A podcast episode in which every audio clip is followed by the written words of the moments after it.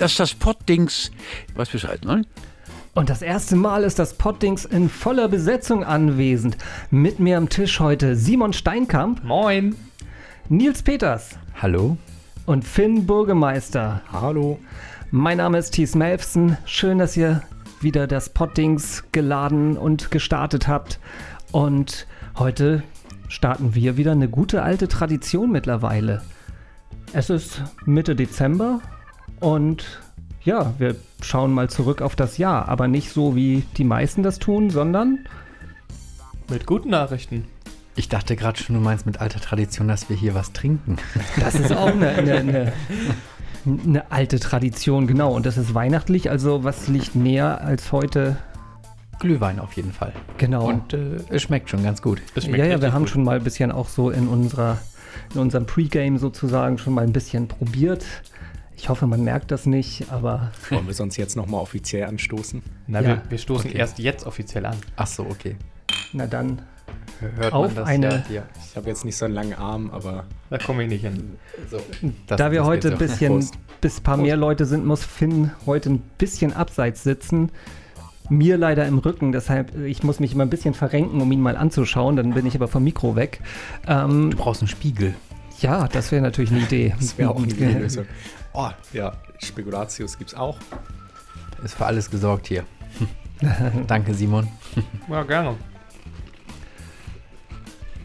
Ja, sollen wir loslegen mit unserem Jahresrückblick oder hatten wir noch im Vorfeld irgendwas? Nee, wir haben eigentlich alles geklärt, ne? Ja, ich denke ja, obwohl, auch. Gibt es eigentlich irgendwie nicht jetzt auch im Fernsehen die ganzen Rückblicke oder so? Darüber wollte ich eigentlich noch vorher sprechen. Ja, dann sprech doch mal drüber. Ich habe noch ja, keinen hab, gesehen, aber ich Ahnung, weiß, ich dass, glaube ich, der, der RTL-Rückblick mit der Günther Jauch, ne? der war schon. Da habe ich ja. irgendwie mal irgendwo eine, eine, Kritik gelesen, dass der sehr flauschig war, sozusagen. So, so. irgendwie alles sehr, sehr glatt gebügelt und. Bei solchen Sachen denke ich mir mal, was passiert hier? Also, was machen die, wenn jetzt noch was ganz, ganz Großes passiert? Mhm. Also, Gut, das hast du ja immer. Das, äh, ja. Das kann uns ja jetzt auch passieren. Ich meine, wir haben also jetzt wenn jetzt gerade Ende des Jahres. Kurzfristig nach dem Jahresrückblick noch was passiert genau. oder wie, dass dann RTL noch einen Monatsrückblick schnell macht oder wie. Das gab es doch, oder das gab's doch mal hier mit, ah, ja. ähm, mit Udo Jürgens, dass der eine Weihnachtsshow mit Helene Fischer gemacht hat, dann aber gestorben ist und danach erst die äh, Sendung ausgestrahlt wurde.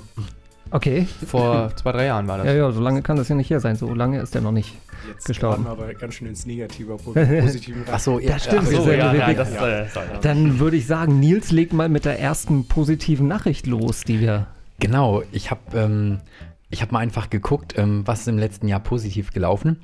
Und dann habe ich einen kleinen Artikel gefunden. Ich finde das ja immer ganz schön, wenn so Sachen sind. Ähm, und zwar die Jugendarbeitslosigkeit, die ist ähm, äh, ziemlich gesunken im letzten Jahr oder beziehungsweise in diesem Jahr. Liegt aber, und da, da war ich ein bisschen, also erst habe ich mich gefreut, als ich das gesehen habe, Jugendarbeitslosigkeit ist gesunken. Und dann habe ich mich auch wieder nicht gefreut. Also es war so ein bisschen eine zwiegespaltene Meldung, weil ähm, es gibt Länder, denen geht es sehr, sehr gut. Da liegt die Quote, also hier in Deutschland zum Beispiel, da liegt die Jugendarbeitslosigkeitsquote bei ungefähr 6 Prozent. Aber in anderen Ländern, ähm, Spanien 35 Prozent, Italien bei 30 Prozent ungefähr und Spitzenreiter war Griechenland mit über 40 Prozent. Ähm, aber ich denke, da sind wir doch irgendwie auf dem richtigen Weg, dass die Jugendarbeitslosigkeit sinkt, dass ähm, Jugendliche, beziehungsweise die sagen dann, Jugendliche sind ungefähr bis 25, ähm, dass die immer mehr Jobs kriegen und ähm, ja, immer, also wenn du was, wenn du ähm, ein, jetzt bin ich ein bisschen raus, aber ähm, ich fand im Vergleich dazu, dass wir mehrere hundert Millionen Menschen in Europa sind, ähm, so rund 400, glaube ich, ne? Wenn ich das. Nee, ein bisschen mehr, 500. Sogar, okay. Achso, okay. Genau. Noch. Und ja. Bis und, März. Genau, und dann äh, geht es ein bisschen weg. Ähm, da fand ich es eigentlich ganz gut, dass es wirklich gerade sinkt und auch schon seit ein paar Jahren immer sinkt. Hast du dann irgendwie einen Überblick, wie das jetzt speziell in den äh, Ländern, so Griechenland, Spanien, äh, ist da zumindest irgendwie ein Lichtblick oder? Ähm, es gibt äh, so eine, mh, mm, es gibt eine Studie von der ähm, Europäischen Union und ähm, die sagt, ähm, dass es bestimmte Punkte braucht, um die Jugendarbeitslosigkeit zu senken. Und das wird in allen Ländern ähm, gerade umgesetzt. Es gibt da auch so, ähm, so ein Tage 2020, dass die Jugendarbeitslosigkeit dann noch mehr reduziert werden sollte. Und die haben so vier Punkte ausgemacht. Ähm, einmal wenn du einen hohen Bildungsabschluss hast, dann mh, ah, kriegst du auch einen Job, war eine Aussage. Wenn du einen schlechten Bildungsabschluss hast, dann kriegst du, dann ist deine Job Quality ist dann nicht so gut. Ähm, dann haben sie auch noch herausgefunden, dass ähm, einer von sechs Jugendlichen ähm, in einem Job arbeitet, der nicht deren Qualifikation entspricht. Also dass sie quasi unter, also dass sie höhere Anforderungen an den Job haben könnten, aber trotzdem einen schlechten Job arbeiten.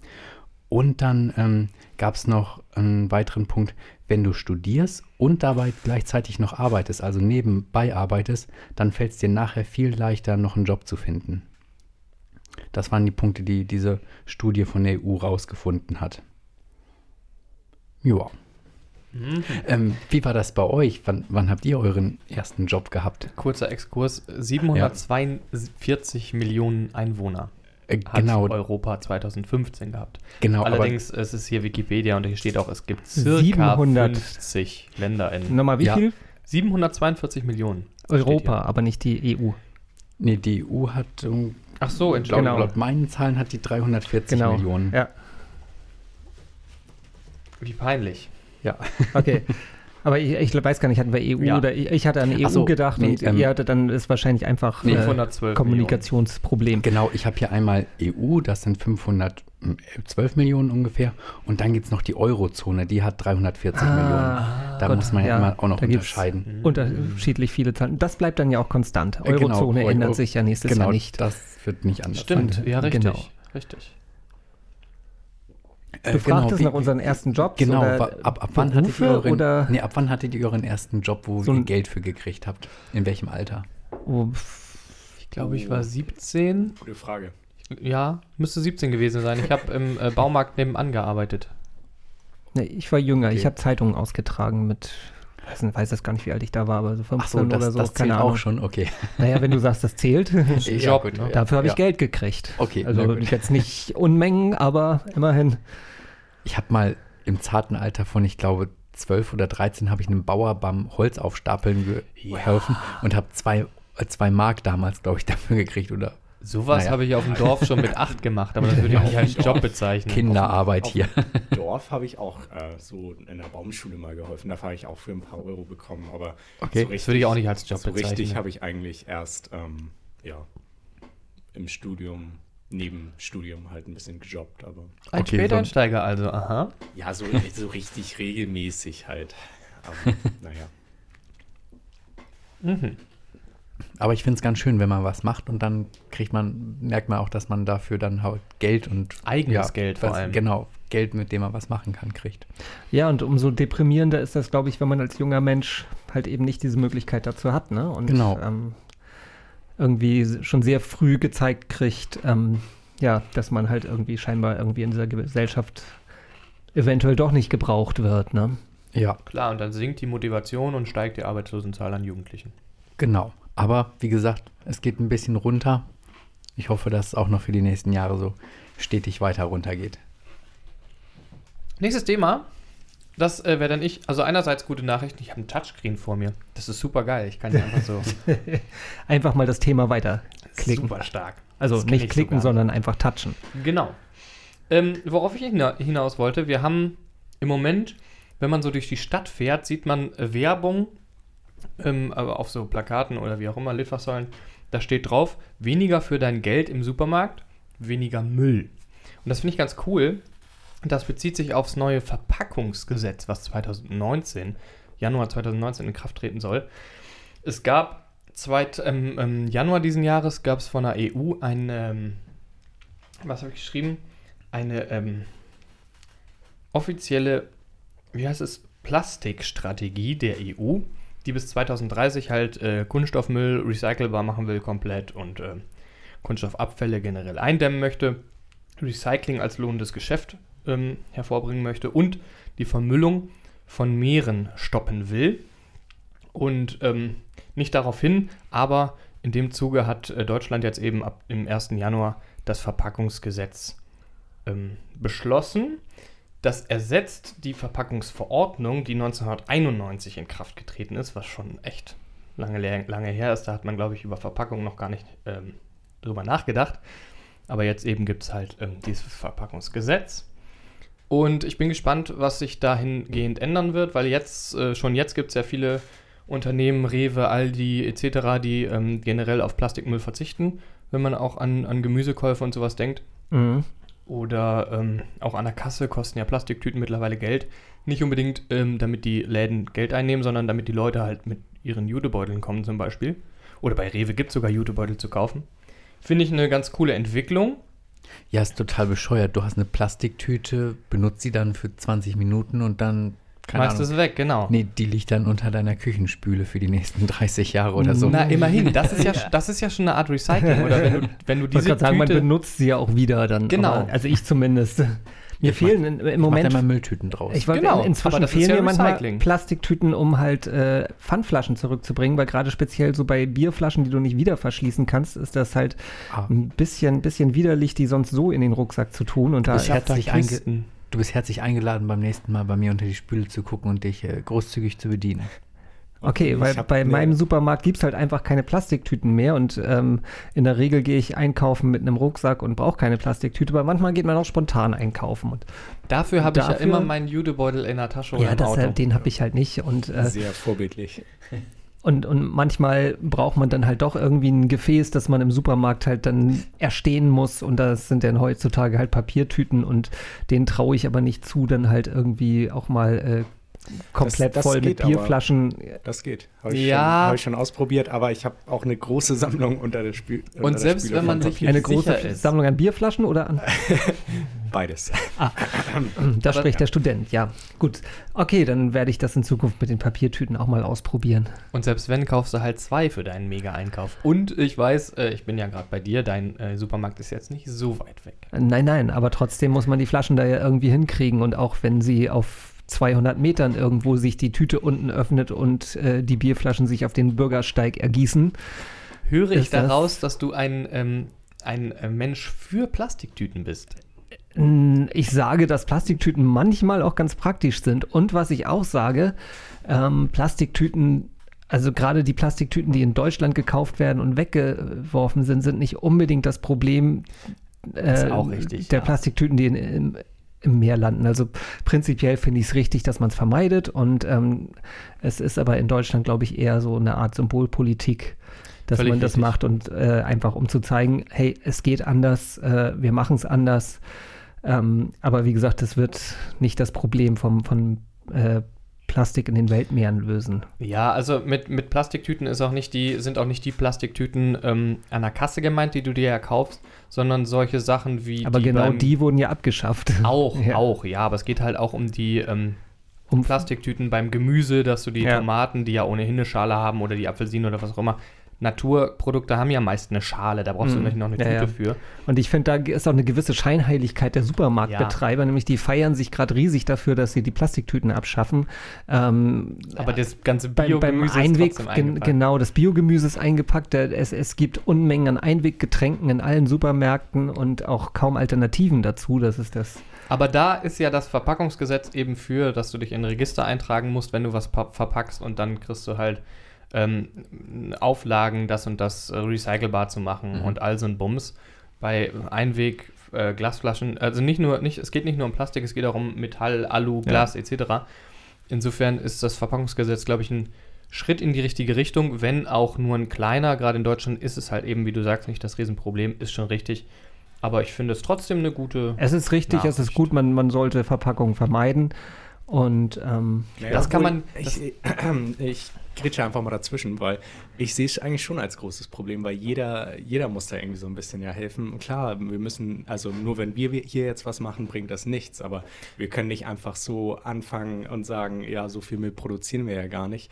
Also nee, das, Wir das stimmt. Wir, wir produzieren halt produzieren Unmengen, Unmengen viel, viel Müll. Also auch Restmüll, Müll. äh, Verpackungsmüll. Nee, was ich nur sage, das ist halt nicht der Müll, der, der im, in den Weltmeeren landet. Dass wir den vermeiden müssen, ist richtig, aber es ist jetzt nicht, dass, äh, wenn Rewe keine Plastiktüten mehr anbietet, dann ist, kommen trotzdem noch genauso viele, äh, landen trotzdem noch im Meer. Das, mein, das meine ich, weil die Plastiktüten, die bei Rewe gekauft wurden, die werden hier in Deutschland äh, mit Glück recycelt, im, Ja, im Normalfall wahrscheinlich äh, irgendwo in einer Müllverbrennungsanlage zu Strom gemacht. Aber Ja, das ist schon Ja. richtig, aber der, ich meine, in Deutschland haben wir jetzt auch nicht so viele äh, Städte, die direkt am Meer liegen, aber trotzdem sind es EU-weit eine halbe Million Tonnen, die pro Jahr an Plastik im Meer landen und das ähm, ist sicherlich auch aus Deutschlands äh, Seite geschuldet. Nicht viel, aber bestimmt auch und deswegen finde ich halt eben den Schritt Ich, eine gute Sache. Wie gesagt, da bin ich mit euch einer Meinung. Ähm, es, ist, es ist richtig, das so zu machen, aber es ist halt noch nicht die Problemlösung.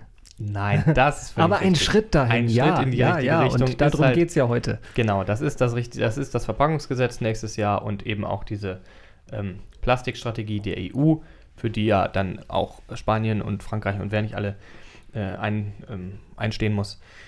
Insofern ist auf jeden Fall eine gute Sache, aber jeder kann helfen, auch jetzt als Individuum und da müssen wir halt alle darauf achten, nicht so viel Plastik einzukaufen. Meine Meinung. Ja.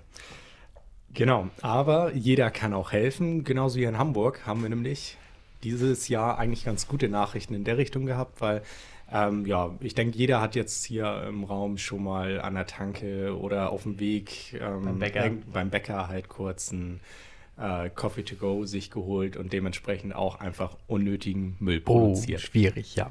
Ja. Ja, also wenn man die Zeit hat, setzt man sich ja hin, dann nimmt man ja keinen Pappbecher, auch keinen Plastikdeckel.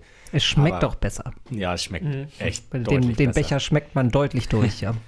Aber jetzt gibt es seit ja, Anfang des Jahres oder Mitte des Jahres ähm, von Recap ähm, wiederverwertbare ähm, Becher.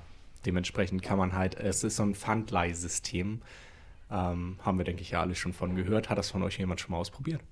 Leider nee, nicht. also, Also- ge gehört auch schon, weil das war irgendwie groß in der Mhm, Zeitung, genau. aber selbst ausprobiert noch nicht. Besitze einen wiederverwertbaren Becher oder verwendbaren Becher, den man aber selber ausspülen muss. Und äh, Ja, da gibt es auch eine ganz coole Aktion, äh, die Kehr-Wieder-Aktion hier in Hamburg. Ähm, wenn du jetzt nämlich mit so einem wiederverwertbaren Becher, ähm, also mit deinem eigenen Becher ankommst, den Also eine lässt, normale Tasse. Ja, mit einer normalen das sieht Tasse fast so ein bisschen aus wie so ein, so ein, äh, wie so ein Einwegbecher, aber halt ist aus einem anderen, festeren Material und den kann man halt abwaschen und Ja, wenn du halt Genau. mit deinem eigenen Thermobecher kommst, zahlst in vielen Cafés einfach 10 Cent weniger für deinen Kaffee und ähm, ja, sparst einfach damit effektiv Geld, nur weil du deinen eigenen Becher mitbringst und damit weniger Müll produzierst oder halt einfach auch weniger Kosten für das Unternehmen produzierst. Und für einen selber. genau. Wobei ich generell äh, von diesem ähm, Kaffee im Bäcker oder an der Tankstelle ähm, Konsum weg bin, weil es halt einfach viel zu teuer ist. Ich mache mir zu Hause meine ähm, drei, vier Tassen Kaffee, trinke zu Hause ein und den Rest nehme ich in, einer, in einem Thermobecher oder Thermoskanne mit. Weil den kann ich trotzdem in der U-Bahn trinken, den kann ich im Auto trinken, den kann ich sogar auf dem Fahrrad trinken, auch wenn das nicht ideal äh, gerne gesehen von der Polizei, aber es geht. und ich kann ihn halt auch in der Uni trinken und insofern ähm, kaufe Ja, ich mir sowas schon gar nicht. aber für den Wirklich. spontanen Kaffeedurst kommt es ja doch manchmal irgendwie, manchmal denkt man einfach nicht dran. Ja. Aber es ist schon äh, wahr. Also ich meine, Kaffee ist ein Big Business, ne? Wenn man sich mal so Absolut. überlegt, was ein, was ein Kaffee einfach, ein Kaffee ist Wasser mit ein bisschen, durch ein bisschen Pulver gelaufen. Wenn man sich das mal ausrechnet, ich weiß nicht, 20 Cent oder so, was kostet ein Kaffee in der, in der Herstellung? Und Ja, mit kriegst ja Strom und Ladenmiete und so, ja, ne? Und du kriegst ja nie einen für unter einen Euro. Also die, die Marge da ist schon irgendwie nicht übel. Ja, auch bei mir in der Uni. Aber wenn ich mir halt einen Kaffee hole, dann halt bei mir in der Uni und da habe ich eigentlich immer einen eigenen Becher. Oder gibt es halt auch einfach die Becher. Porzellantassen. Porzellantassen Genau. gibt es da. Aber gut, jetzt, jetzt gibt es hier endlich in Hamburg die Lösung, einfach äh, Pfandbecher, ähm, ja, könnt ihr dann einfach wiederverwenden. Allerdings, wenn wir jetzt beim spontanen Kaffee sind, den man sich einfach mal eben schnell beim Bäcker holt, dann habe ich nicht meinen Recap-Becher mit. Ne? Ja gut, aber den kannst du ja beim Bäcker entleihen. ja, ja. das ist es ja. Nämlich, weil äh, jetzt machen insgesamt, habe ich vorhin noch auch rausgesucht, äh, 250 Bäckereien, äh, Filialen oder Cafés im gesamten Stadtgebiet mit. Und zum Beispiel auch jetzt, ähm, gut, wir arbeiten jetzt alle nicht bei der Hochbahn, aber würde man bei der Hochbahn arbeiten, die haben halt auch in deren internen Cafés das umgestellt. Und äh, damit haben sie mal ausgerechnet, sparen sie insgesamt 560.000 Wegwerfbecher pro Jahr. Wow, Wow, das ist viel. schon eine Menge. Krass. Ja. Bei uns haben die es auch ähm, eingeführt mit ähm, so einem Recap-System hausintern, ja.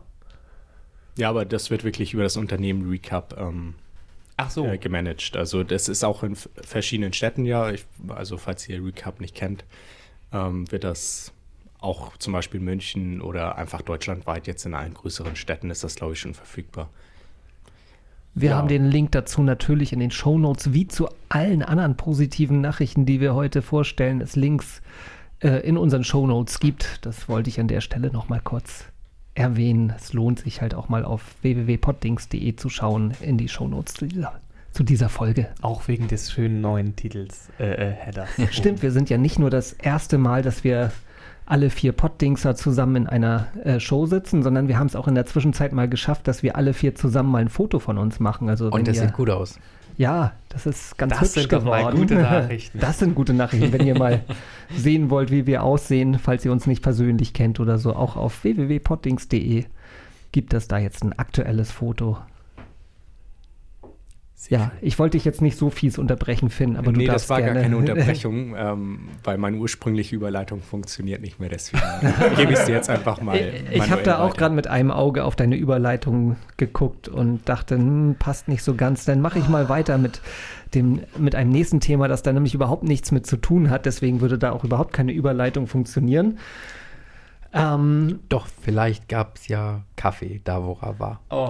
ähm, Wenn man Vielleicht. Überleitungen erklärt, sind es keine guten mehr. Oh. okay, ich, ich weiß es nicht, wie, wie, ähm, ja, wie, die Kaffeever wie es um die Kaffeeversorgung äh, in türkischen Gefängnissen steht, aber äh, da es der in dem ganzen Land mit äh, den Menschenrechten auch nicht so gut dasteht, äh, bezweifle ich mal, dass es, äh, dass äh, der Journalist Dennis Yücel in seiner Haft in der Türkei auch regelmäßig mit gutem Kaffee versorgt wurde. Ich weiß aber nicht, ob das sein größtes Problem war.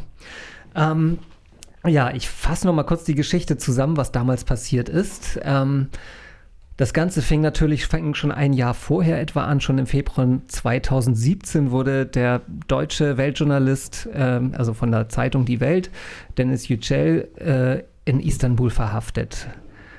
Der Vorwurf lautete, er hat Propaganda für eine Terrororganisation äh, begangen und das Ganze begründete sich aus einem oder aus Artikeln, die in der Zeitung Die Welt erschienen sind, in denen Yücel die PKK als äh, ja, eine legitime politische Kraft darstellte.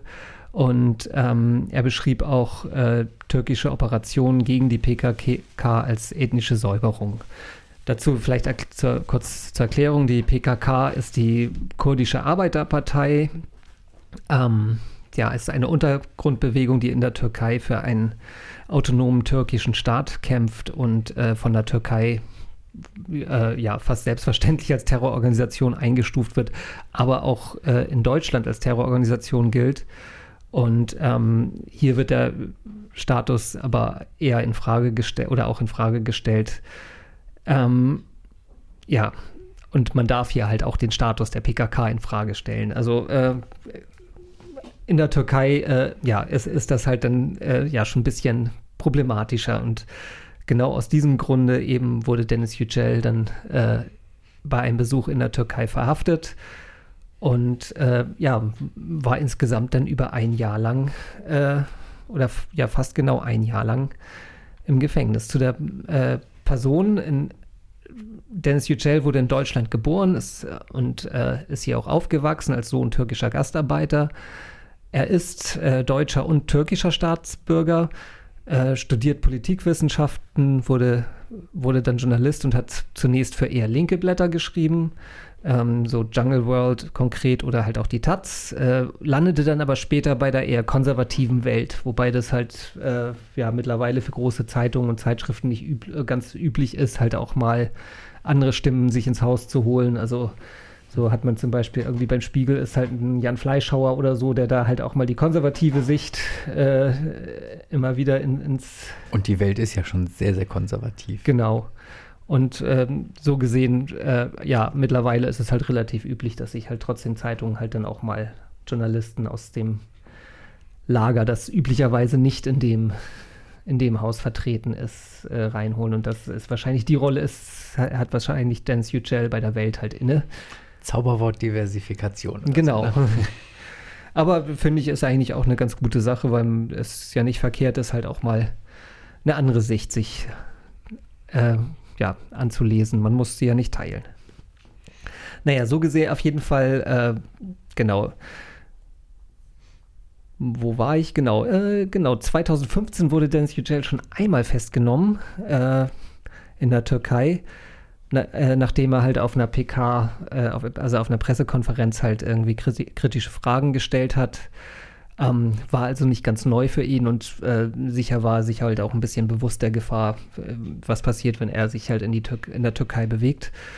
Ähm, ja, die Auswirkungen der, der ganzen Sache äh, hier in Deutschland, Yücel erfuhr halt ziemlich viel Solidarität äh, von den deutschen Medien, von anderen Journalisten, auch wirklich über die ganze Bandbreite. Also ganz egal, ob es halt die Taz war, für die er mal gearbeitet hat, oder ob es halt die Süddeutsche war, aber auch äh, Medien wie die Bild oder so haben sich halt hinter Yücel gestellt. Und ähm, äh, ja, und auch große Teile der Bevölkerung. Interessant war zum Beispiel so, so die Reaktion aus rechten Kreisen, äh, die dann halt immer wieder so die äh, Frage, ja, oder nein, es in Frage gestellt haben, ob, ob Yücel eigentlich Deutscher war. Und ähm, und wo halt sie, wo dann halt auch teilweise sich sozusagen diese Frage oder diese, ja genau, die, diese, diese Unterscheidung zwischen Deutsch und Bio-Deutsch sozusagen äh, ja, kristallisierte, was eine, ja.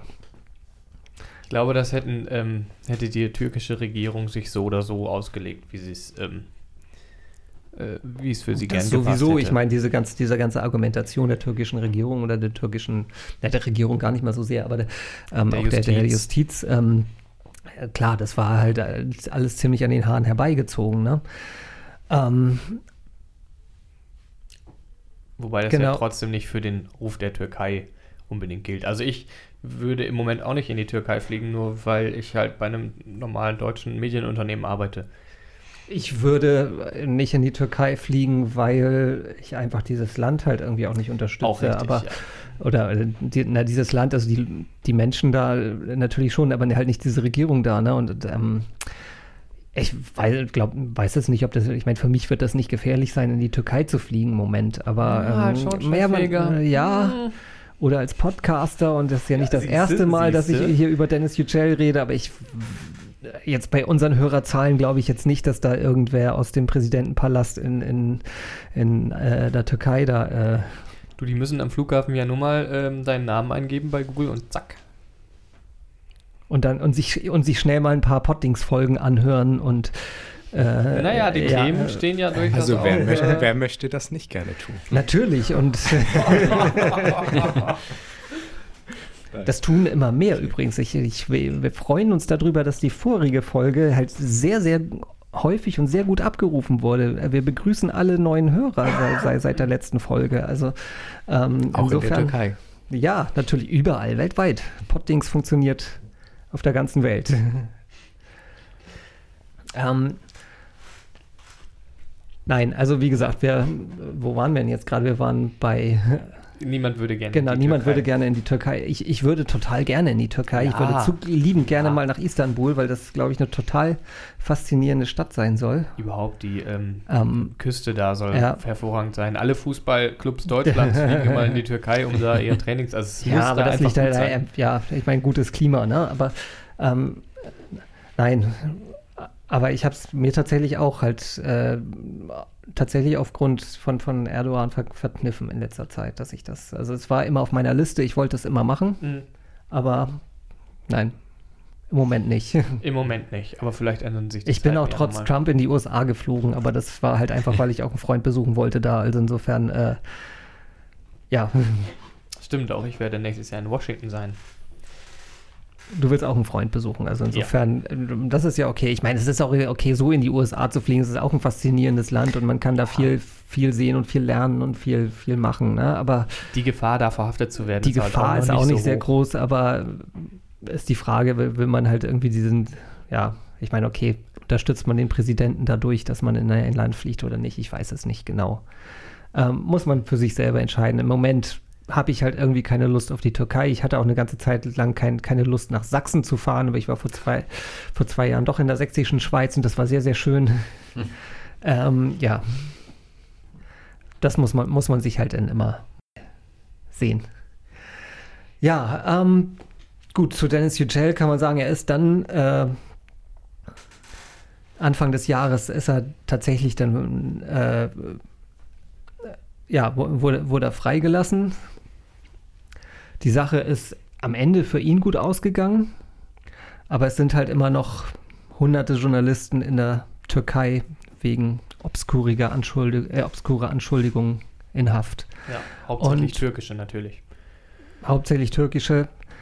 Und ähm, ja, das ist halt auch in anderen Ländern oder ja weltweit eigentlich immer wieder Probleme mit der Pressefreiheit gibt, konnte man auch in anderen Ländern beobachten. Aber auch da gibt es manchmal positive Signale, da hat Simon eins davon.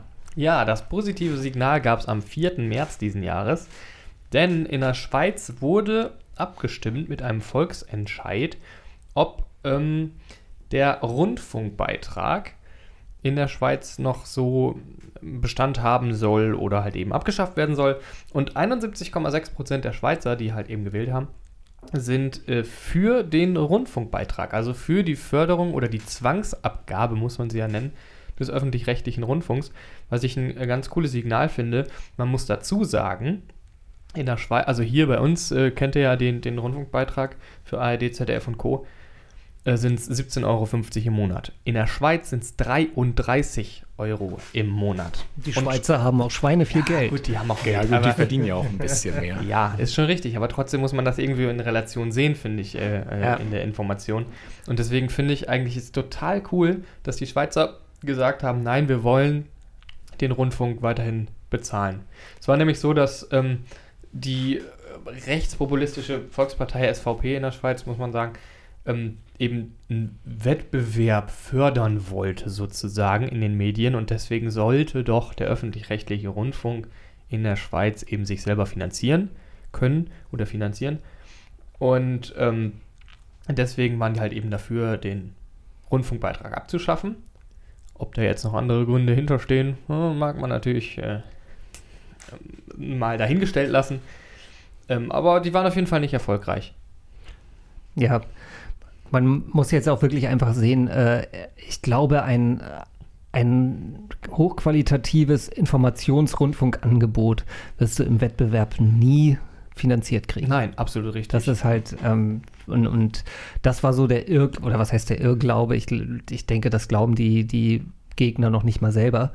Ähm, aber Naja, also wenn man, also manche Parteien sind halt gegen den Rundfunkbeitrag, weil sie halt immer als die Doofen dargestellt werden. weil sie doof sind. Du meinst, halt du, auch wir reden jetzt in Deutschland gerade von der AfD zum Beispiel. Auch die AfD wollte tatsächlich die öffentlich-rechtlichen Rundfunkanstalten abschaffen. Das will sie immer noch, Das, ja. will, das will sie immer, genau. Sie haben dann sogar eine Initiative Ja. für gegründet mit, ähm, mit Vereinen und hast du nicht gesehen, die immer noch den ähm, Rundfunk. Ja, ja, natürlich. Das ist, aber das hast du äh, fast eigentlich weltweit, ne? Selbst Christian Wulff wollte den ähm, Aber was, NDR wäre schon mal die, abschaffen. aber was wäre dann die, ähm, die Alternative Das- dafür? Ja, die, die, es, Privatfernsehen. gibt, es gibt ja jede Menge privaten, also nicht nur Fernsehen, auch Radioanbieter oder, oder Printmedien gibt es ja privat ohne Ende. Ähm, aber bisher ähm, hat sich das zum Glück noch nicht durchgesetzt. Also es gibt ja auch so die Alternative, dass sie sagen, man, man soll halt äh, die öffentlich-rechtlichen dann abonnieren, dass sie verschlüsselt sind oder so, dass man halt, dass nur der, der das will, halt zahlen muss. Ja, aber so läuft es doch bei den Privaten auch schon. Ja, und vor allen Dingen so wird es nicht funktionieren. Ne? Ich meine, Es ist ja auch Ähm, wichtig, dass man trotzdem noch eine einigermaßen unabhängige äh, freie Meinung, Meinung sieht. genau. Und das ist halt Ja. Äh, sorry, ich habe eben Nee, meine äh, Stimme so ein bisschen verloren. alles gut, kein Problem. Willst du was Brauchst du noch einen trinken? Glühwein? Ach ja, ich, äh, ich habe ja sogar noch was zu trinken. Ach so. Und ich meine, selbst wenn nachts um halb drei nur tausend Leute vorm Fernseher sitzen oder sowas und dann eine spezielle Sendung läuft, dann. Ja gut, aber die Sendungen, die nachts laufen, sind nicht die teuren. Ja. Aber ich finde, es hat ja dann immer noch eine Berechtigung, wenn es irgendwie so ich wollte grad sagen, und, Bildungsprogramm äh, oder Kultur au- ist oder irgendwie. Außerdem in Zeiten von, von prall gefüllter Mediatheken ist halt auch irgendwie die, die Sendezeit halt auch irgendwie kein, keine erhebliche Größe mehr. Also äh, mittlerweile guckt man halt das, was man sehen will, ja auch dann, wann man es sehen will. Und selbst dann guckst du auf www.tagesschau.de oder was weiß Ja. ich und hast da halt die Nachrichten auf Abruf. Und da weißt Genau. du, das sind Nachrichten, die sind vor Ort recherchiert worden und mit zwei Quellentheorie und hast du nicht gesehen. Und äh, mit deinem Und ein Rundfunkbeitrag. riesen Korrespondentennetz und so. ja, genau. Ja. Das findet, ich weiß nicht, Ja. wie, wie die Schweiz das hat, ob die auch so ein großes Korrespondentennetz äh, haben wie, wie die ARD hier, keine Ahnung. Habe ich ehrlich gesagt, äh, bin ich nicht informiert. Aber ähm, du hast einfach ein Riesenangebot an Radiosendern. Du zahlst die Kulturprogramme deiner Stadt und Region mit, äh, die du nicht unbedingt nutzt, aber nutzen könntest. Und ähm, hast halt einfach ein Angebot, das dir die Privaten niemals so geben könnten, auch an eben qualifizierten, unabhängigen Journalismus. Ja, aber in letzter Zeit loben wir ganz schön häufig äh, die öffentlich-rechtlichen, oder? Das haben wir in der letzten Folge auch schon gemacht. Da hatten, oder? da hatten wir oder das, Ja, stimmt, also ja irgendwann diese, hatten wir auf ja. jeden Fall da nochmal drüber gesprochen. aber äh, kann man machen. Ich danke euch, ich danke finde euch sehr ich- dafür. Äh, ja, also ich, ich bin du bist so großer ein bisschen befangen, glaube ich. Ich bin ein großer Verfechter des öffentlich-rechtlichen Rundfunks und ich bin nicht befangen. Ähm, Ich meinte auch Simon damit. ja, das weiß ich wohl. Das, deswegen, ich sag, sag nur, äh, außer, oder, äh, dass eben nicht nur Simon hier für den öffentlich-rechtlichen Rundfunk spricht, sondern auch jemand, der halt äh, 17,50 Euro im Monat zahlt und, und davon nicht bezahlt wird. Ähm, und ähm, ja, äh, nein, äh, auch immer dieses Argument, ähm, was, ich guck's ja nicht, warum, warum muss ich es zahlen? Ähm, hier, jeder, der in diesem Land lebt, äh, profitiert davon, dass wir halt irgendwie eine, eine unabhängige Instanz haben, die sich halt äh, Politik und Wirtschaft halt anschaut, ne? Und, und die halt auch nicht wirtschaftlich von irgendwelchen Unternehmen abhängig ist und äh, ohne jetzt aufs Geld zu gucken und auf die Werbung gucken zu müssen, zum Beispiel halt irgendwie mal VW eins auf die Finger geben kann, wenn die halt äh, an ihren Motoren rumspielen. Ne? Also Ja, genau. Und dafür ist, Ja. ist das halt auch irgendwie wichtig, dass man den Menschen so ein Angebot bietet. Auch wenn sie es dann oft nicht wollen. Aber ähm, wenn es darauf ankommt, ähm, ich will ja auch nicht, dass hier in der, im Jean-Paul-Weg die äh, Straßenlaterne nachts an ist und trotzdem bezahle ich sie mit. Also insofern. Als Beispiel. ja, ich verstehe es. Ja, also äh, insofern äh, sind das gute Nachrichten aus der Schweiz, dass eben die Schweiz sich mit so einer hohen Prozentzahl für die unabhängigen Qualitätsjournalisten entschieden haben. Ja, bleiben wir international, ähm, weil es hat sich so ein kleines Paradies in Spanien gebildet. Ähm, eine positive Nachricht, die zwar schon ein bisschen älter ist, aber jetzt gerade letztens, oder na gut, ein paar Monate her ist es jetzt auch wieder, kam ein Artikel ähm, dazu, so einfach äh, ja, eine Bewertung, wie das gelaufen ist. Die positive Nachricht nämlich ist, äh, dass 1999 ähm, die Stadt Pontevedra ähm, Kraftfahrzeuge aus seinem historischen Zentrum äh, verbannt hat. Warum das jetzt wieder aktuell ist, einfach ein Artikel vom, äh, vom The Guardian. Ähm, da gab es einfach ein Interview mit dem Bürgermeister, wie das denn jetzt so gelaufen ist, was so das Fazit nach so langer Zeit jetzt ist. Das sind ja fast Ähm, 20 Jahre, ne? Ja, aber ich fand es einfach, ich fand es jetzt ganz interessant und erwähnenswert, weil einfach die halt, erstmal weil es halt aktuell ist. Wir haben ja hier in, ähm, in allen größeren deutschen Städten wirklich eine starke Luftbelastung, Und Verkehrsprobleme. Verkehrsprobleme und ähm, ja, gut. Aber insgesamt nämlich zu den äh, Luftproblemen wurde nämlich vor Ort da 70 Prozent äh, des CO2-Ausstoßs ähm, reduziert. Und ganz verrückt, die haben 12.000 neue Einwohner gewonnen. Weil sie keine Autos haben. Ja, so wurde es dargestellt. Natürlich kann das jetzt auch einfach mit der Zeit so ein bisschen gekommen sein, würde ich behaupten. Ja, gut, aber es Ähm, ist ja trotzdem, also man würde ja denken, dass wenn so ein wichtiges Mittel wegfällt, dass die Leute eher wegziehen, weil dann die Infrastruktur zusammenbricht. Aber offenbar ist das nicht passiert. Das finde ich eine gute Sache. Ja, es gab in dem Artikel auch eine ziemlich gute Darstellung vom ähm, U-Bahn-Netz. Das war nämlich perfekt ausgebaut. Du hattest einfach, ich glaube, alle 500 Meter gefühlt eine U-Bahn-Station. Dementsprechend war das halt einfach nicht so eine große Einschneidung. Insgesamt ist halt auch, ähm, naja, es war jetzt ja nur die Altstadt und drumherum wurde halt das einfach ein bisschen verkehrsberuhigter. Aber es hat halt einfach, ja, neues, äh, eine neue Lebensqualität gebracht. Äh, Coole Sache. Sollten wir auch mal einführen. Ah, wobei, das wird hier nix. Ja, gut. Ähm, das ist. Alternativen gibt es natürlich, also wir müssen hier ja auch Alternativen finden. Ähm, nämlich, ich bin gerade ein bisschen raus, muss gerade ein bisschen reinfinden. Eine Sekunde. Nee, nämlich. Carsharing zum Beispiel. Ja, ja, genau. Carsharing. Äh, darauf wollte ich sogar gerade genau hinaus, weil ähm, bundesweit jetzt schon 2,1 Millionen Leute ähm, ja, hier in Deutschland auf, ja, was für Anbieter gibt es hier so? Allein, Ähm, gibt's, allein hier gibt es ja drei, vier verschiedene Anbieter. Ja, genau, auf jeden Fall greifen, also greifen sie darauf zurück und sind da irgendwie registriert. Nutzt ihr sowas? Ja. Ja. Aber Okay. ich habe auch neulich gerade, jetzt kommen wir wieder nicht zu einer guten Nachricht, gehört, dass ein Großteil der Fahrten jetzt von den äh, Carsharing-Angeboten wie DriveNow und äh, Car2Go, die halt, ne, wo man das, äh, wo man halt im ganzen gesamten Geschäftsgebiet, also halt weite Teile von Hamburg, das Auto sich einfach greifen kann und dann irgendwo stehen lassen kann, dass diese Carsharing-Anbieter im Wesentlichen äh, auf Kosten von öffentlichen Verkehrsmitteln gehen. Das heißt also, dass dadurch nicht, nicht Autofahrten eingespart werden, so, sondern eigentlich nur zusätzliche Autofahrten, also Autos eingespart werden, sondern dass Leu- Leute Fahrten das nutzen statt, äh, genau, aus Bequemlichkeit und Nutzen, statt halt den Bus oder Bahn zu nutzen.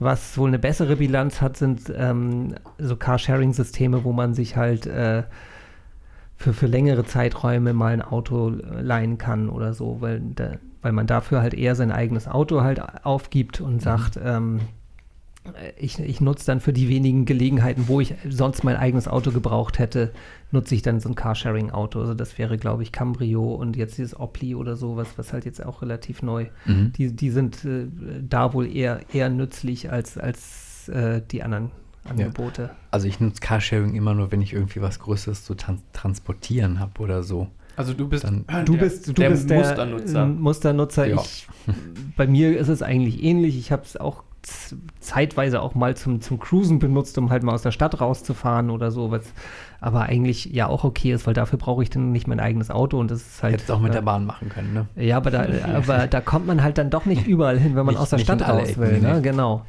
Also, aber äh, Ich glaube tendenziell, Aber es ist- Carsharing ist eine gute Geschichte. Ja, auf jeden Fall. Aber wir reden jetzt ja schon sehr viel über den öffentlichen Nahverkehr. Äh, da gibt es nämlich ja auch Möglichkeiten. Klar, man kommt nicht überall damit hin. Aber wenn man jetzt nicht ähm, durch Carsharing ähm, das alles nach oben treiben möchte, kann man natürlich auch eine Alternative bieten. Das hat nämlich gerade äh, Luxemburg geschafft. Das erste Land ähm, möchte, also in einem Artikel wurde geschrieben, ab Sommer 2019, die Zeit hat geschrieben, ab 2020, das erste Quartal ungefähr, soll nämlich in Luxemburg der öffentliche Nahverkehr für jeden kostenlos sein. Okay. Coole Geschichte. Das ist auf jeden Fall echt eine coole Geschichte. Ähm, ja, irgendwie, Man fragt sich doch, wie finanziert sich sowas? ja, ehrlich gesagt, da wurde gar nicht groß in den Artikeln über die Finanzierung gesprochen. Sie sind halt jetzt erstmal Vorreiter, also äh, müsste man jetzt nochmal genauer recherchieren. Das habe ich jetzt nicht gemacht. Ich wollte jetzt mich auf die positiven Nachrichten ähm, ja. beschränken. Okay. Weil, ja, Ähm, letztens habe ich nur hier in Hamburg gehört, da hatten irgendwie Leute vorgeschlagen, das ähm, Tarifsystem hier ähm, ganz grundsätzlich zu ähm, revolutionieren und viel einfacher zu machen. Und zwar für eine, Fa also wenn du irgendwie in den Bus steigst, bezahlst du einen Euro und wenn du und bist dann halt fertig mit der Fahrt. Du darfst das Verkehrsmittel allerdings nicht wechseln. Und wenn du halt irgendwie woanders hin möchtest, bezahlst du einfach 5 Euro und dann hast du eine Karte für den ganzen Tag, für den ganzen HVV. Und wenn du ein Jahresabo hast, bezahlst du 365 Euro. Und das soll das ganze Tarifsystem sein. Das ist auch richtig, richtig cool eigentlich. Vor allen Dingen im Moment hast du ja 1,50 für eine Kurzfahrt. Ah, wo fahre ich hin? Ah, ich fahre leider vier Stationen, dann muss ich doch 2,37,5 Euro bezahlen und sowas. Das ist doch alles Und je Oder- nachdem, was für ein Ticket du brauchst, musst du auf Ringe, Zonen, richtig. äh, Anzahl der Haltestellen oder äh, Durch welche Außentemperatur achten. Dann muss ich ja, noch durch welche gucken. Zonen du Ja. durchfährst und so musst du auch Genau. gucken, ob der Bus einen Umweg Ja. da muss ich noch so. gucken, ob Ja, also Feiertag das ist. Hamburger oder nicht. Tarifsystem ist schon ein, ein ziemlicher Graus, ja. Und das wäre doch total cool. Also, wenn du halt drei Preise hast und zack, fertig.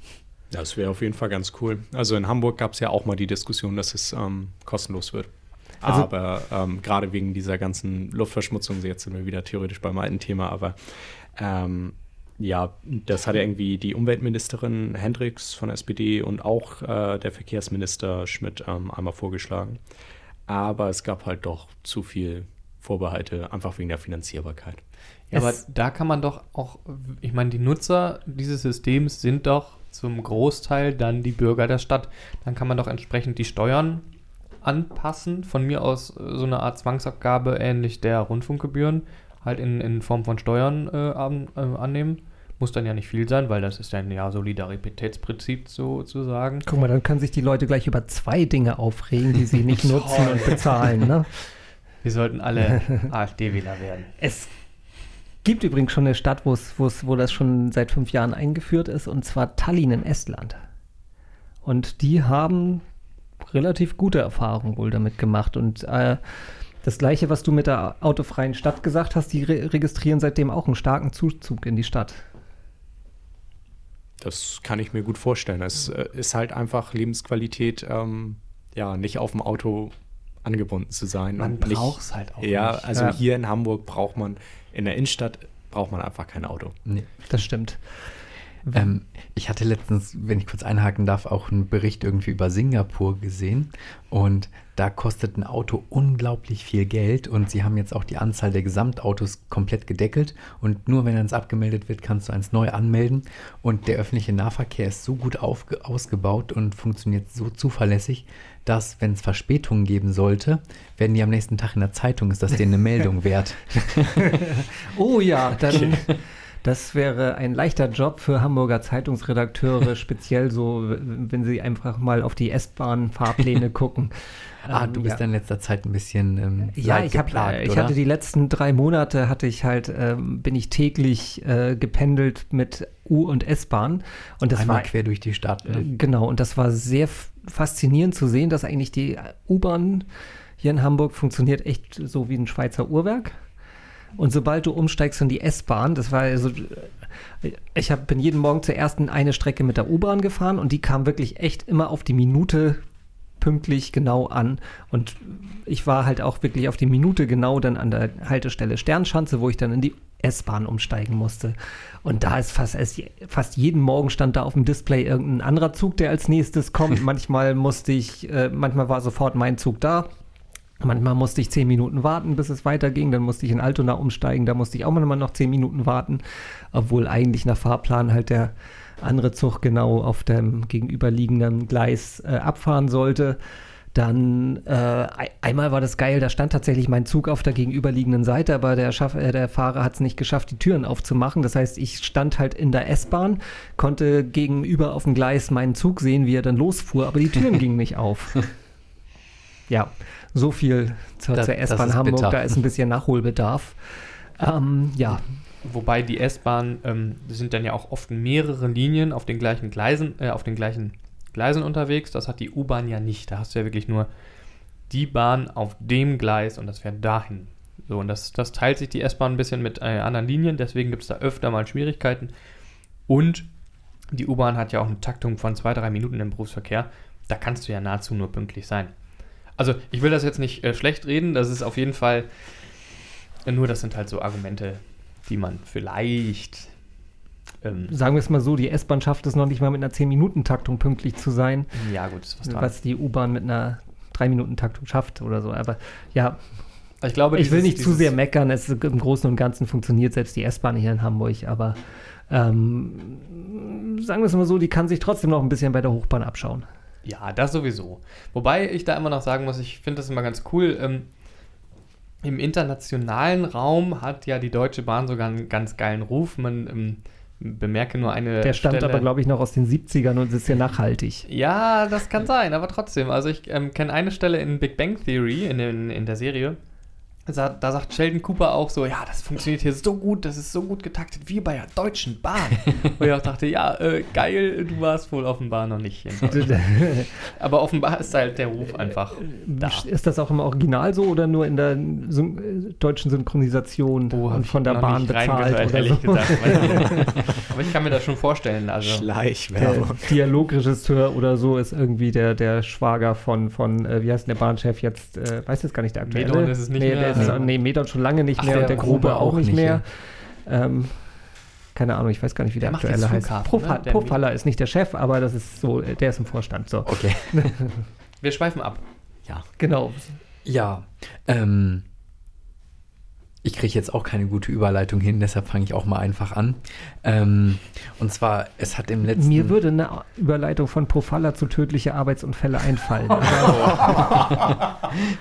Also, es geht um äh, tödliche Arbeitsunfälle und zwar, die sind ähm, zum Glück, also ähm, wenn ihr irgendwo arbeitet, dann seid ihr bestimmt bei einer Berufsgenossenschaft versichert. Ähm, also wenn ihr auf der Arbeit einen Unfall habt, dann habt ihr quasi eine Versicherung dafür, dass wenn euch was passiert, ähm, die übernehmen dann halt ähm, die Heilkosten, Kurkosten und so. Und ähm, darüber sind ähm, ganz viele, also die meisten deutschen Arbeitnehmer sind darüber versichert und die machen jedes Jahr so eine Statistik. Und die haben jetzt festgestellt, dass es im ersten Halbjahr 2018 gab es weniger tödliche Arbeitsunfälle als in den Jahren davor. Und ähm, das ich wusste das nicht, also ich finde die Zahl immer noch schlimm. Also ähm, in diesem halben Jahr, da sind 206 Leute durch einen Arbeitsunfall irgendwie gestorben. Also ähm, ich Ja, hatte ja, mal, deutschlandweit. Genau, aber ich hatte mal gelesen, es fallen Leute von Kränen oder werden irgendwie von Autos überfahren oder so. Ähm, wahrscheinlich lässt sich das gar nicht auf Null reduzieren.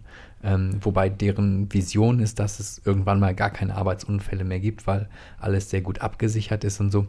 Aber trotzdem, 206 Beschäftigte sind im ersten Halbjahr gestorben und das sind 17 weniger, also ein bisschen weniger als 10 Prozent ähm, weniger als im ersten Halbjahr, also im gleichen ähm, Vergleichszeitraum ähm, von 2017. Ähm, Dagegen, ähm, die haben dann noch ein paar mehr Zahlen rausgehauen.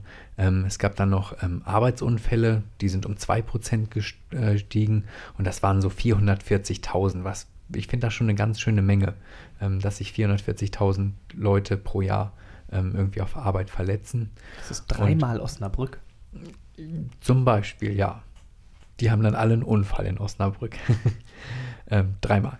Ähm, genau. Und dann gab es auch noch ganz viele Versicherte, die hatten einen Unfall auf dem Weg zur Arbeit. Ähm, ist mir tatsächlich auch schon passiert äh, mit dem Fahrrad. Ähm, bin ich, äh, naja, ähm, ein Auto hat mir die Vorfahrt genommen, ähm, war nicht so gut und da gab es ungefähr so 100.000 Versicherte, die da auf dem Weg zur Arbeit irgendwie gestürzt sind oder sonst irgendwie einen Unfall gehabt haben. Aber ähm, wenn es weniger Unfälle gibt, ähm, ist weniger Leid auf jeden Fall da. Die Familien sind weniger belastet, ähm, Bekannte, Freunde, auch Arbeitskollegen sind weniger belastet und finde ich einen guten Trend, wenn das jetzt noch immer so weitergeht, dass auch wieder nach unten geht.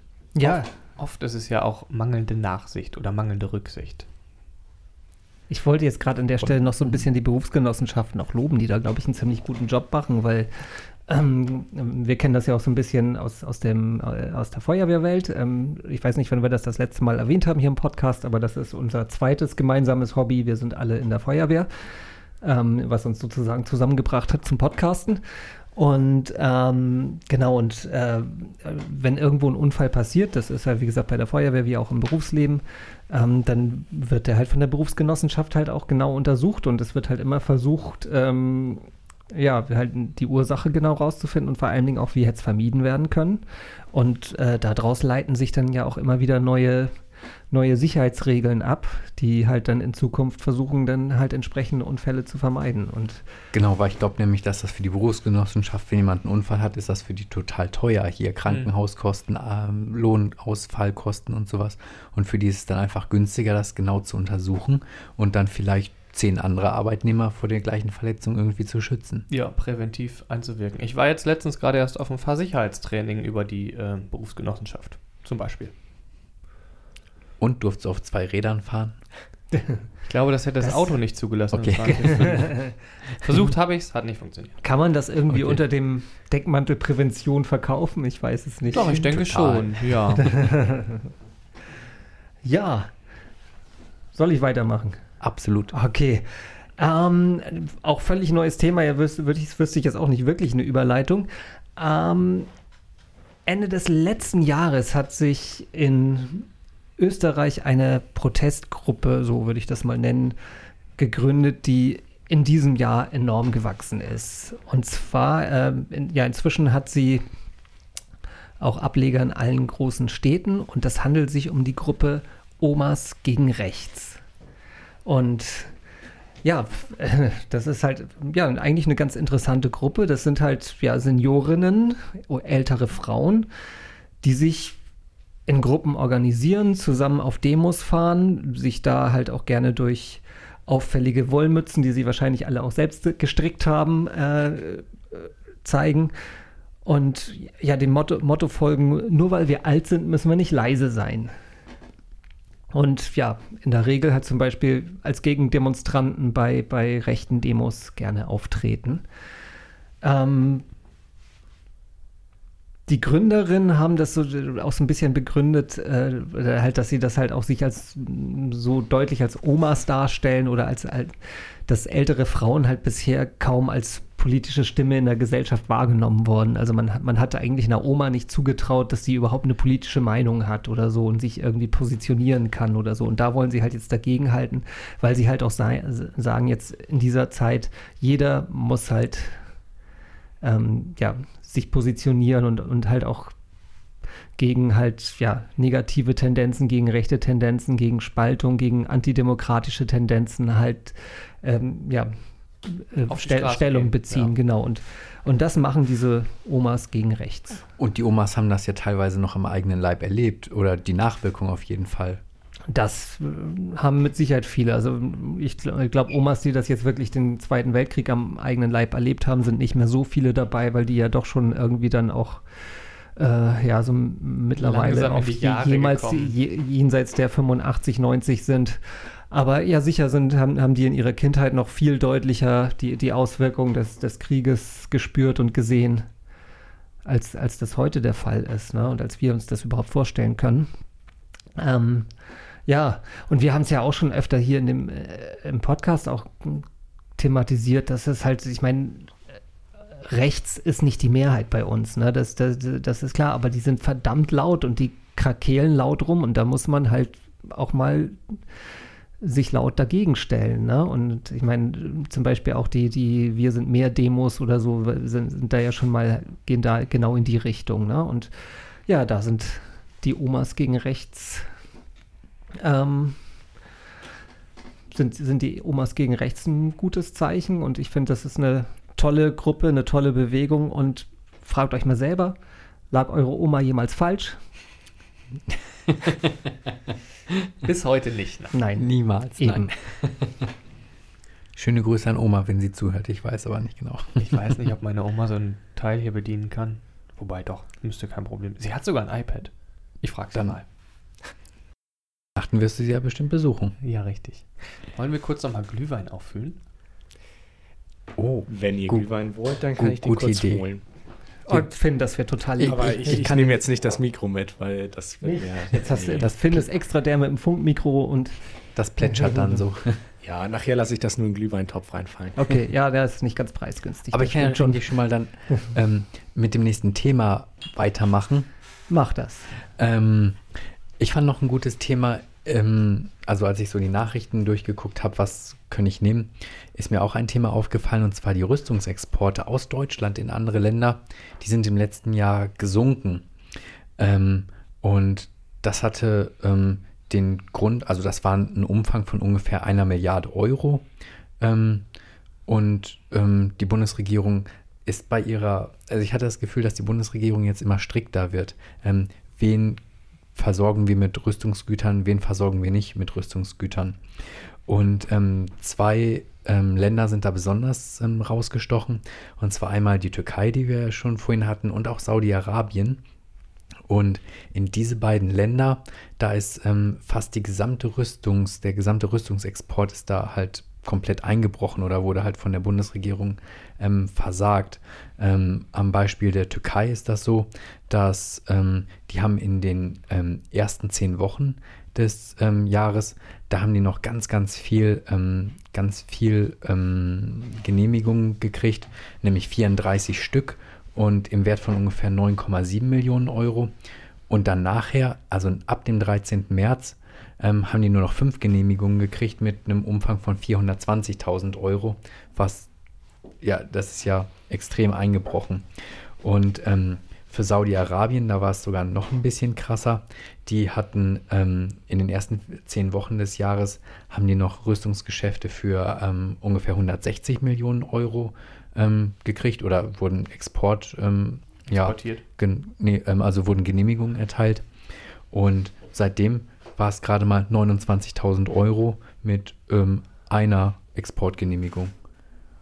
Und ich glaube, dass da wirklich jetzt geguckt wird, wem li- liefern wir eigentlich Rüstungsgüter und was wird mit diesen Rüstungsgütern in den Ländern überhaupt gemacht. Ich bin ja der Meinung, dass wir irgendwie aus dieser Industrie komplett aussteigen sollten, aber Wird wahrscheinlich ein schwieriges ist- Thema. sind wir weil alle da- der Meinung. Ja. Da, da hängen bestimmt Das so viele. Arbeitsplätze dran. ja, dieses und, äh, Argument Arbeitsplätze kann ich echt nicht hören. Ich meine, das ist halt irgendwie, äh, man, man kann doch jetzt irgendwie keine, keine schädlichen äh, Entwicklungen mit Arbeitsplätzen rechtfertigen. Da muss Gut, man. wir stellen auch keine Atombomben her oder sowas. Ja. Äh, ja, ja, ich meine, das eine Argument, äh, wo man vielleicht drüber nachdenken könnte, ist, äh, ja, wenn, wenn wir es nicht machen, macht es wer anders, ne? Ja. Und vielleicht macht er schlimmer oder so. Das ist halt, äh, ja, weiß es nicht. Aber nee, sehe ich eigentlich nicht so. Also irgendwie ist das denk- genau wie mit den, wie mit den äh, Plastiktüten, da können wir auch ruhig Vorreiter sein, auch wenn es vielleicht nichts bringt, aber ähm, wir müssten uns da nicht unbedingt zwingend die Hände schmutzig machen. Aber dafür ist die Lobby zu groß. Ja, denke Ja, ich auch. es, ist, es sind Naja. und die Umsätze. das, ja, ganze, und die Steuereinnahmen. das ganze Thema können wir uns jetzt ja schön trinken erstmal. Genau. Ja, Danke, Finn, für den frischen Glühwein. Ja, er ist auch wieder schön heiß. Und Ja, sehr wirklich. Nicht, dass er verkocht ist. Nee, der hat nicht nee, gekocht. der ist sehr, sehr. Ach, genau so. Oh, Ja, es genau schmeckt sehr, so muss sehr, es sein. Ich hoffe, ihr seid jetzt zu Hause ein bisschen neidisch auf unseren lecker Glühwein. Oder Angefixt. Oder habt selber. sollen wir mal die Fenster aufmachen, damit das hier ein bisschen kalt wird und wir so ein bisschen auch das, ist Weihnachtsmarkt-Feeling kriegen? Akustik so schlecht. Okay, ja, stimmt. Da draußen fahren Autos auf Kopfsteinpflaster. Nein, ich habe gar keinen Kopfstein. Aber die Straße klingt trotzdem so, als würden sie auf Kopf Kopfsteinpflaster fahren. So Das marode. ist doch auch Kopf. Starte doch ein Bürgerbegehren, dass die neu geteert wird oder so, äh, asphaltiert. Ja, das ähm, Bürgerbegehren klappt in Hamburg ja Genau, klappt. bekanntlich recht Also- gut. Apropos Bürgerbegehren. Ähm, ähm, ja, das hat überhaupt nichts mit Bürger. Ja, gut. Die Bürger waren froh. Ja, es war jetzt in diesem Jahr, am 12. Juni, hat sich erstmals ein Präsident der USA mit dem Präsident der koreanischen Halbinsel Nordkorea getroffen. Historisches Event, Trump trifft Kim Jong-un. Ja, gute Nachricht eigentlich. Ähm, wenn es nicht unbedingt Trump gewesen wäre. Nein, die haben ja auch ähm, tolle Sachen unterschrieben. Es gab ein Abkommen, was die beiden dann unterschrieben haben, äh, so von wegen komplette nukleare Abrüstung von Nordkorea. Gute Sache auf jeden Fall. Die wollen die gemeinsamen Beziehungen vertiefen, Frieden auf der koreanischen Halbinsel schaffen und ähm, gegenseitige Herausgabe von Überresten von Kriegsgefangenen und Vermissten. Den letzten Punkt finde ich irgendwie so. Naja, also ich, ich weiß nicht, was ich von diesem Treffen halten soll oder von dem Ergebnis diesem Treffen. Auf jeden Fall finde ich das eigentlich cool, dass es ähm, zu einem solchen Treffen kam. So. Es ist verglichen mit dem, was man sonst aus Nordkorea hört. Ja, Eine gute Nachricht, ne? Sind die Spekulatius gut? Ja, Entschuldigung. Ja, ja, Du bist auch dumm in meinem Thema. in Äh, deinem Thema gleich. Ja, aber ist ja okay. Wir, dafür haben wir sie ja hier. Wir haben zwar, glaube ich, in der letzten Folge festgestellt, dass Podcasten und Essen ähm, ja nicht, nicht die größte Erfolgs... Obwohl wir haben, wie gesagt, wir haben letztes Mal, als wir beim Podcast gegessen haben, hatten wir äh, die meisten Hörer in, innerhalb äh, Das, das in- muss wohl zusammen. zwischen drei, innerhalb von drei Wochen sozusagen. Aber lass uns das der- mit der Suppe trotzdem mal ausprobieren. Nils hat ja Suppe vorgeschlagen. beim Ja. Podcast, also Ja, weil dann dass wir trinken beim. so. Ach so, ja. Oh, nee. Aber zurück zum Thema. Aber wenn man ehrlich ist, ich weiß nicht, hatte das Treffen so viel praktische Konsequenzen nachher? Nein, hat es nicht. Also selbst die komplette nukleare Abrüstung, die ja beschlossen wurde, ist schon zwei Monate vorher beschlossen worden. Ähm, nur halt äh, nicht unter dem Gesichtspunkt des Treffens da in Und Singapur. zwischenzeitlich haben sich die beiden noch wieder noch mal angezickt. Ja, es war wahrscheinlich letzten Endes einfach nur politische Show. Trotzdem das als historisches Event. Soweit ich mitgekriegt habe, wenn wir Trump aus der Nummer mal rauslassen, ähm, sind tatsächlich halt ein bisschen äh, ein paar engere Bande zwischen Nord- und Südkorea geknüpft worden. Stimmt, Und- die haben sich ja sogar auch getroffen. Ja. Und insofern ähm, ist es wahrscheinlich ein kleiner Schritt aufeinander, aufeinander zu und in die richtige Richtung, was draus wird, werden wir irgendwann im Laufe der nächsten Jahre sehen. Ja, vielleicht. Vielleicht macht es äh, Trumps Nachfolger oder Nachfolgerin besser. Vielleicht hätte Obama ein super Ergebnis erzielt, aber so. Wie gesagt, das Treffen an sich, historisches Event, gute Sache. Ja, ähm, bleiben wir gleich mal bei Trump oder eher so bei seiner Region. Das ist nämlich eigentlich genau entgegen seiner ähm, Politik, seiner Umweltpolitik. Äh, irgendwie bin ich heute recht äh, umweltmäßig. Ich finde das gut, weil das Themen. sind gute Nachrichten. Aber- du bist Metrologe, das gehört doch auch irgendwie ja, zu deinem ja Thema, auch, ne? Gehört so ein bisschen dazu, das stimmt. Äh, nee, auf jeden Fall ähm, haben in den USA insgesamt 102 Städte ähm, sich zum Ziel gesetzt, 100% erneuerbar, auf 100% erneuerbare Energien zu setzen. Das finde ich schon ganz schön beachtlich. Also insgesamt haben schon sechs Städte das geschafft. Ähm, sogar in Texas, also gut, also Texas hat für mich immer so- einen sehr, sehr konservativen ähm, Öl und Cowboys. Grundsätzlich und, schon, Genau, ja. ja. Das heißt so. Aber die Stadt Georgetown hat das anscheinend schon geschafft, zumindest ähm, im Strom auf 100% äh, erneuerbare Energien zu setzen. Und das ist ja eigentlich so genau der Kontrast. Äh, jetzt äh, Trump ist ja aus ähm, dem Klimaabkommen ausgestiegen und Fördert die Kohle. ähm, ja, dementsprechend finde ich es einfach so beachtlich, dass sich trotzdem da einfach mal 102 Städte genau ähm, so positionieren, was auch ähm, grundsätzlich auf eine gewisse Bewegung zurückzuführen ist, nämlich äh, den Sier- Sierra Club oder wie er ausgesprochen wird, äh, die einfach sich darüber läuft dieses, ähm, diese Zielsetzung, die versuchen halt Politiker, äh, Politi die Politik und die Gesellschaft ähm, zu überzeugen, halt einfach auf die erneuerbaren Energien zu setzen.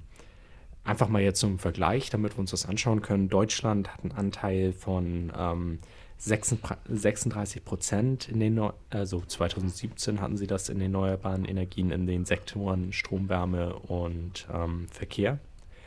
Ist noch ein weiter Anteil so, der fehlt ähm, zu den 100 Prozent, aber ist ja auch schon mal eine gute Richtung. Und was ich einfach so bei der Recherche, ähm, worauf ich gestoßen bin, was ich ganz cool fand, wir könnten genau zu dieser Woche auch sagen, insgesamt äh, in Es klingelt gerade an meiner Tür. Das ist ja- mach mich Wer- weiter, Finn. Ich muss Ja, Wer denn jetzt? Wer kommt denn jetzt ja, noch? Jetzt musst du an mein Mikro. Steini, hast du vielleicht hier irgendwie jemanden eingeladen oder so? Nö, nicht, dass ich wüsste. Wir können ja mal ganz kurz unterbrechen. Ah, ich glaube, Thies musste einfach nur ein Paket ähm, an die Nachbarin ah, abgeben. der Klassiker. Das ist ja nett von dir. Ich gucke gerade hier äh, auf der äh, Homepage, die wir natürlich auch in die Show Notes verlinken werden. Es sind sogar ähm, recht bekannte Städte. Hannover zum Beispiel. Ähm, also, hm, es gibt eine Stadt, die Hannover heißt in Amerika, ist auch egal. Äh, in- Hannover. interessante äh, Städte oder, oder bekannte große Städte, die da mitmachen. Finde ich ganz cool. Thies, Ja. wer war's? Klär uns Das war mal meine, kurz meine auf. Nachbarin. Hat, ich hatte ein Paket für sie angenommen. Und Von, war, von was? äh, ich glaube Amazon. Druckerversand. Oh. Böse, ne? ähm, Ja, äh, ich mache jetzt einfach mal ganz genau an dem Punkt einfach weiter, wo ich aufgehört habe. gut, mach das. Was ich sagen wollte, einfach der wöchentliche Anteil der erneuerbaren Energien an der Stromerzeugung. Also diese Woche haben wir insgesamt äh, 45,3 Prozent äh, schon erneuerbare, erneuerbare Energien in unserer Stromerzeugung. Was ich einfach so, ja. Hier in Hamburg. Nee, in Deutschland. Ähm, ja, insgesamt. Ich denke mal, das wird noch ein großer finanzieller Aufwand, das Ganze umzustellen, weil einfach so die Abrüstung der Atomkraftwerke. Aber insgesamt ist, das einfach, ist es es einfach wert, also diesen finanziellen Aufwand zu leisten. Bin ich deiner Und es Meinung. ist ja, ähm, ich meine, wenn man es jetzt äh, neu errichtet, sozusagen auch mittlerweile günstiger, halt äh, alternative Energien zu, äh, auszubauen, als jetzt halt konventionelle, als Atomkraft oder, oder Kohlekraftwerke, ne? Definitiv. So, ja. Ja gut, die Schwierigkeit Ja. ist nur eben, die Energiespeicherung ist nicht möglich. Ist ein Problem. Und ähm, was hatte ich noch? Die ähm, Verbringung oder die, die, der Transport Energie von A nach B. Wir in Schleswig-Holstein zum Beispiel ist mega viel Windkraft. Schleswig-Holstein hat Strom ohne Ende, nur kriegt es halt nicht weg. Ja, es wird auf jeden Fall noch ein langer Weg. Es ist noch, genau. Ähm, Nochmal zurück in die USA. Wir ähm, haben ja im Moment gerade auch die ähm, UN-Klimakonferenz, die findet in, in Polen, in, in Katowice, oder wie heißt der Ort? Statt? Katowice. Ka Katowice auf Deutsch Ja. habe ich hier stehen. Achso. Ähm, genau. Ähm, und ähm, dort gab es ja einen Auftritt, wenn ich das richtig, äh, war es wirklich Arnold Schwarzenegger? Ich glaube, Weiß ich- äh, Oh Gott, ich das ich hab muss ich- jetzt nochmal das nicht noch mal, noch mal googeln. Ich glaube ja, es war äh, Arnold Schwarzenegger, der ja auch gar nicht so. Äh, ja, es war Arnold Schwarzenegger. Ähm, Oh. Genau. Der halt appelliert hat ähm, oder beziehungsweise erstmal davon berichtet hat, äh, also erstmal auch ziemlich äh, wortwörtlich gesagt hat, unser Präsident ist verrückt, womit er recht hat. Und ähm, der halt äh, auch betont hat, dass die, die, ähm, die Gouverneure der Staaten oder die, die einzelnen Bundesstaaten der USA ja nicht aus dem Klimaabkommen ausgestiegen sind, dass die halt weiter mitmachen, wei weiter äh, an ihren Klimazielen festhalten oder ein Großteil der Staaten. Und ähm, dass er halt ähm, ja, die, die Teilnehmer der Konferenz ermutigt hat, halt mit den Staaten weiter zu verhandeln und auch die Staaten in Zukunft auf die Klima, also die einzelnen Bundesstaaten auf die Klimakonferenz einzuladen und ähm, zu sagen, ja, ähm, ja, Amerika ist weiterhin dabei und was ich in dem Zusammenhang halt auch für eine sehr gute Nachricht halte. Absolut. Eine Ja. gegen Trump-Nachricht auch irgendwie, ne? Ja, generell. Und ähm, ja, ich weiß gar nicht, ob, ich glaube, Arnold Schwarzenegger schloss seine Rede auch mit I'll be back. wir, wir machen weiter, ne? Dann bin, komme ich mal zum nächsten Thema. Oder warst, warst du durch, Finn? Ja, die Überleitung gab es schon. Achso, echt? Habe ich die. Ich habe sie aber auch nicht gelesen, ehrlich gesagt. Wieso klappt das mit unseren Nee. Überleitungen heute eigentlich so Hier schlecht? steht nur irgendwas mit Finanzen. Wir haben eine Steinkamp-Regel eingeführt, die ich ganz witzig finde, sodass jeder in seinen Notizen lesen kann, was so das letzte, äh, der letzte Satz sein soll, damit ich nicht noch Ich war noch mal vielleicht auch ein bisschen brabbel. raus jetzt aus, aus meinem. Äh, Um mich, um mich zu retten, kurz, ähm, ich habe, hier steht irgendwas mit Finanzen als letztes Wort bei dem anderen Thema. Deswegen, Ja, mir äh, ist keine gute Überleitung eingefallen, deswegen dachte ich, kommen wir Ah, irgendwann ja. selber drauf oder das Wort fällt. Und ich glaube, wir sind jetzt selber drauf gekommen. Okay, kannst- ja, ja, ja, genau. Also ich nächsten hab- positiven Nachricht beginnen. Genau, da geht es nämlich um Finanzen. Und zwar ähm, in der Familiensozialpolitik steht ja oft diese Frage im Raum, hilft man armen Familien besser mit Geld oder mit Sachleistung? Und ja, viele Politiker befürchten dann, wenn ich denen Geld gebe, das landet am Ende ähm, in den Kassen von Tabak- und Alkoholhändlern, ähm, kommt aber dann eher nicht den Kindern zugute. Jetzt gibt es eine Studie der Bertelsmann Stiftung, äh, die sagt, nach den vergangenen Erhöhungen des Kindergeldes wurde das zusätzliche Geld eben doch in den Familien fast ausschließlich für die Bedürfnisse der Kinder eingesetzt.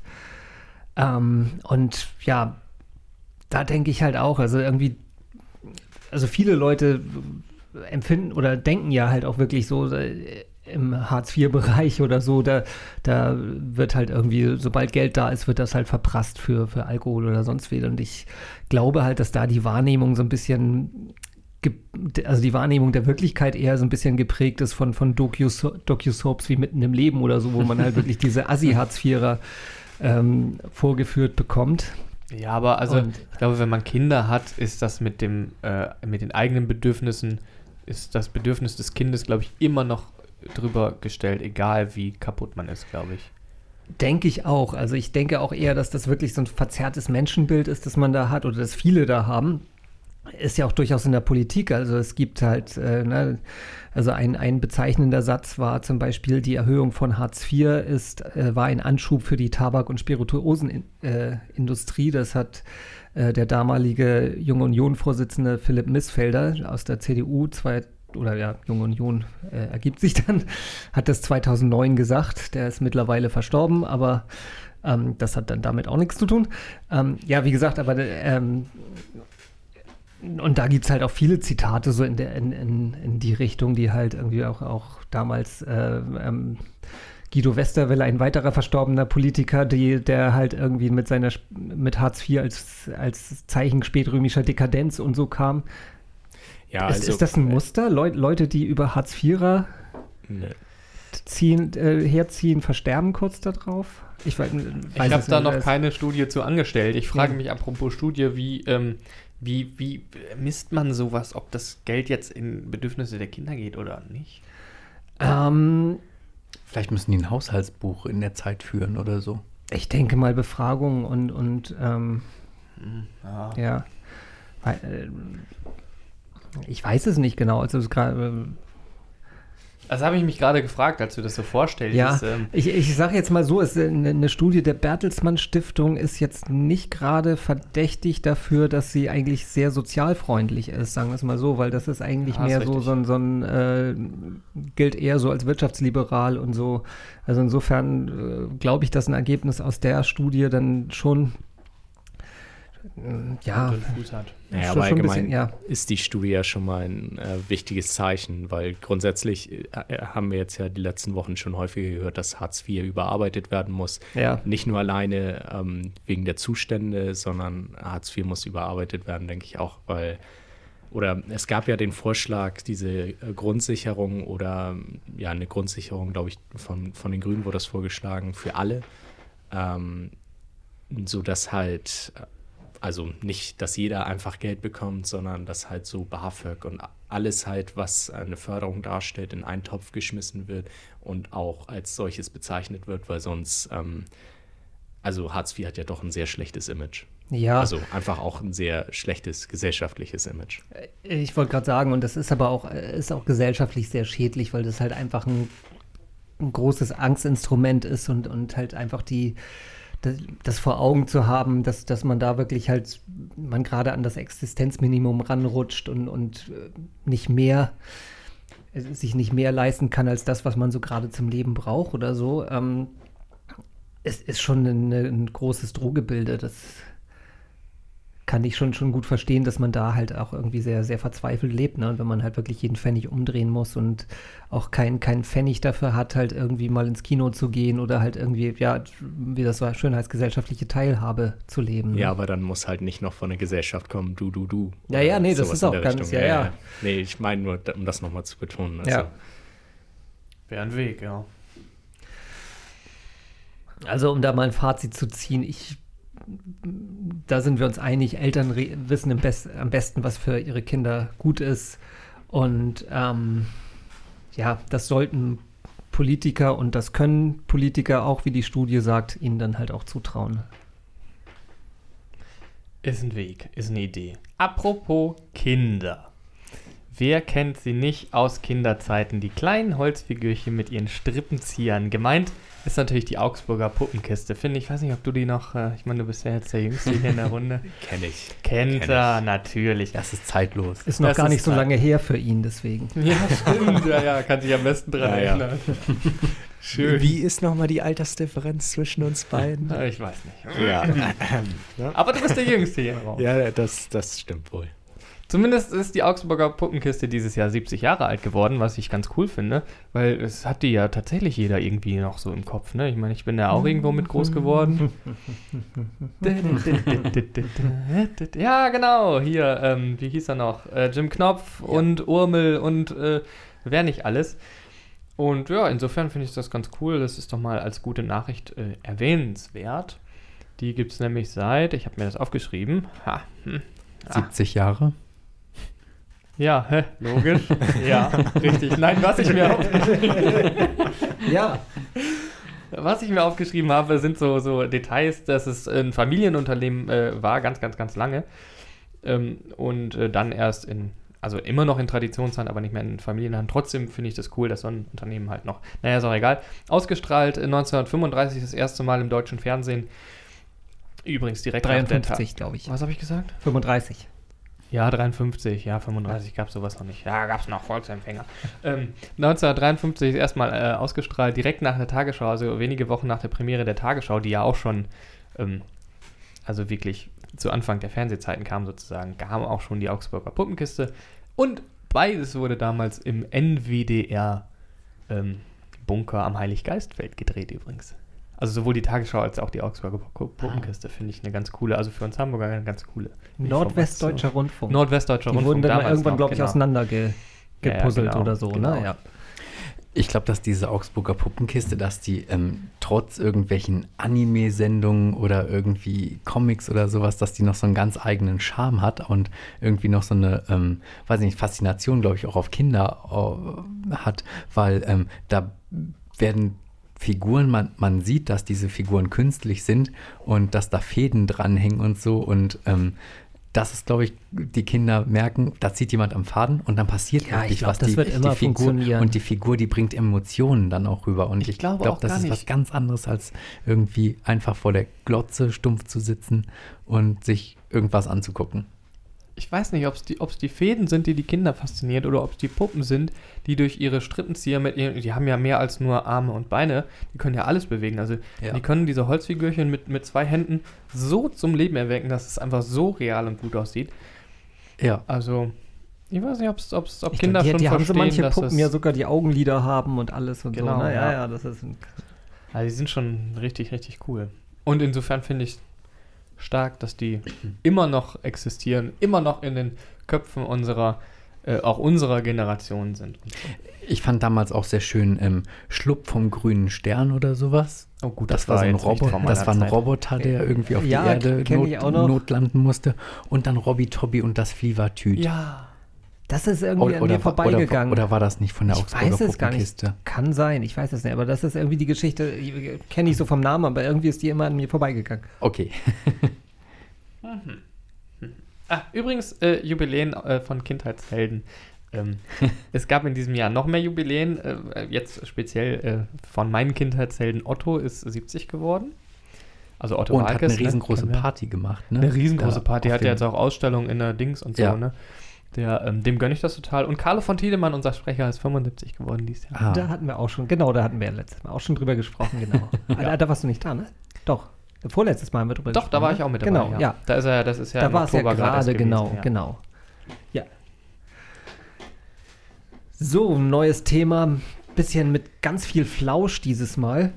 Und zwar, es gibt einen Wettbewerb, der nennt sich Wildlife Comedy Awards. Und das ist ein Fotowettbewerb, da werden Bilder prämiert von ja, Fotografen, die halt genau im richtigen Moment abgedrückt haben und Tiere dann in außergewöhnlich komischen Situationen festgehalten haben. Da möchte ich jetzt auch noch mal auf unsere Shownotes wieder verweisen, weil da haben wir natürlich den Link zu den Bildern. Und ähm, ja, da kann man halt lustige Tiere sehen. Also wenn man zum Beispiel, also mein Highlight war so das Ninja-Eichhörnchen. Ähm, aber auch ein fotografierender Eisbär oder ein glücklich lächelnder Hai ist ein, mal ein Blick wert. Da habe ich, glaube ich, schon mal was von gesehen.